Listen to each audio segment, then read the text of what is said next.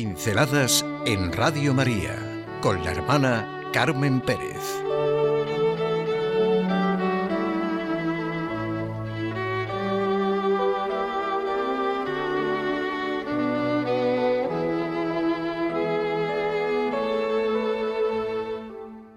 Se ha intentado arrancar de la vida el hecho de la resurrección.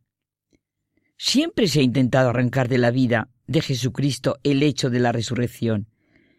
Y es la gran realidad. Si Cristo no resucitó, vana es nuestra fe.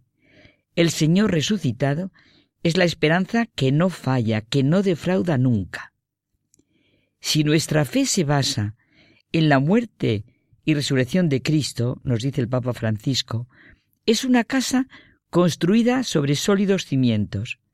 Con la resurrección de Jesús ocurre algo absolutamente nuevo. Somos engendrados a una nueva vida. ¿Estamos convencidos de este excepcional hecho y vivimos de él de tal manera que nos transforma la vida incluso con nuestras limitaciones y debilidades? El cristianismo existe o desaparece según se admita o no la resurrección del Señor. Pero es que, para toda la humanidad, ¿tiene sentido algo sin un Dios que así salva y así redime? ¿Qué sentido tiene la vida y la muerte?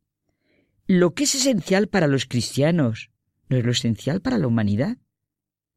Esto no es un acontecimiento marginal de la fe, ni una evolución mitológica incorporada al cristianismo por razones históricas y que se pueda rechazar más o menos tarde sin perjudicar su verdadero ser, sino que es, por el contrario, el núcleo esencial de la fe cristiana.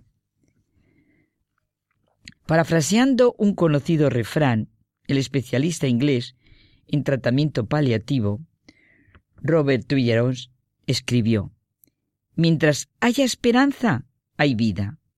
Y no es que se refiera a esperanza de curarse, sino a la esperanza de poder hacer algo que dé significado a la vida mientras la vida dure.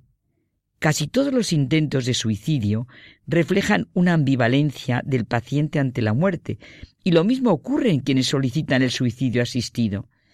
El deseo de morir en los pacientes terminales aumenta primero para luego disminuir, y esto es así incluso en los pacientes que más persisten en su deseo de morir. Define la esencia de la medicina paliativa de manera muy significativa. No podemos prolongar la vida del paciente, pero podemos agregarles vida a sus últimos días.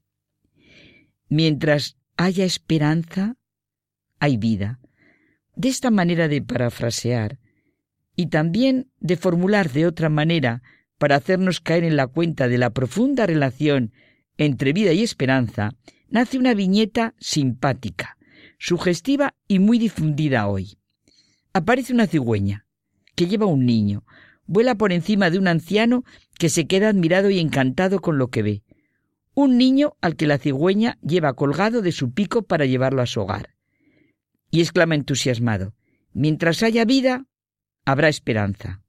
El niño, desde el atillo en el que le lleva la cigüeña, responde saludándole, Mejor, mientras haya esperanza, habrá vida. Lo importante es que haya esperanza para que haya vida. La mirada a la realidad con fe y esperanza es lo importante, es lo que produce la vida. La acción fecunda. Entre esperanza y vida se establecen las relaciones más profundas, tan profundas que sin ellas no se puede vivir. Y sin ellas cambia todo y acaba destruyéndose. Si mantenemos en alto la esperanza, mejor dicho, si la esperanza nos mantiene en alto, en nosotros habrá vida. ¿Cuál es nuestra certeza ante la realidad de la resurrección del Señor? La resurrección que entraña la gran marcha de la historia y el faro que la ilumina. Como decíamos, es un hecho que se ha querido una y otra vez querer arrancar, querer arrancar, sí, sí, la resurrección de la vida del Señor, y se ha hecho de muy diversas maneras. Cada uno que la niega o que pretende difuminarla se basa en explicaciones más o menos serias y modernas. Por ejemplo, una de ellas es que los discípulos habían creído con toda el alma en el mesianismo de Jesús y para sostener la catástrofe de la crucifixión de Cristo surge de su inconsciente una certidumbre, Él vive. Otra tiene su punto de partida en la comunidad cristiana. La comunidad cristiana da vida a un ser sobrenatural cuyo destino sagrado se convirtió en el contenido de su culto y norma de su existencia, el Señor Jesús. O sea, la figura de Cristo, muy diferente de la de Jesús de Nazaret, es el resultado de una experiencia colectiva. No vamos a entretenernos viendo las diferentes versiones. Lo mejor es quedarnos en contacto con la figura viviente del Señor, ver cuán humano es en todo momento, pero también que una realidad superior, que no es tan solo genialidad o experiencia religiosa, rompe en él siempre las normas de la psicología humana. Esta realidad es el mismo Dios Santo. Por eso es Jesús el alfa y omega de toda la creación, nuestro camino, nuestra verdad y nuestra vida. La figura de Cristo exige la fe. Su situación es diferente a la nuestra. Ante Dios no se conduce como un creyente cualquiera.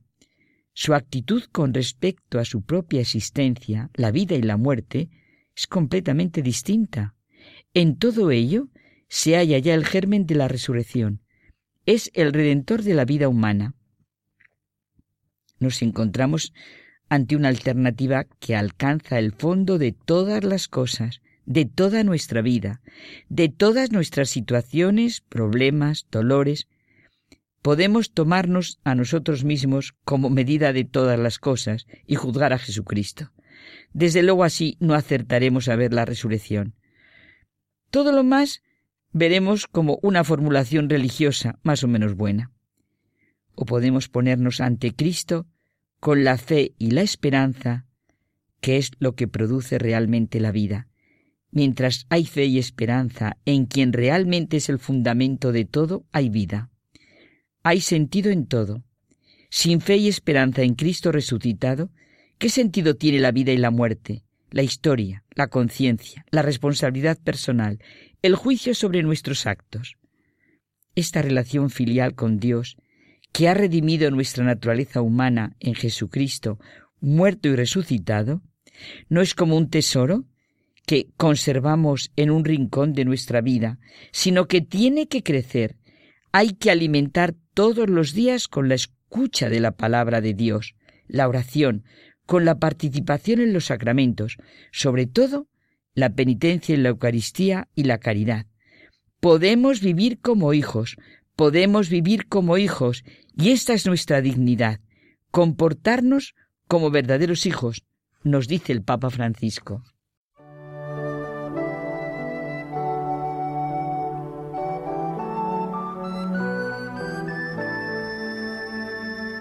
Pinceladas en Radio María con la hermana Carmen Pérez.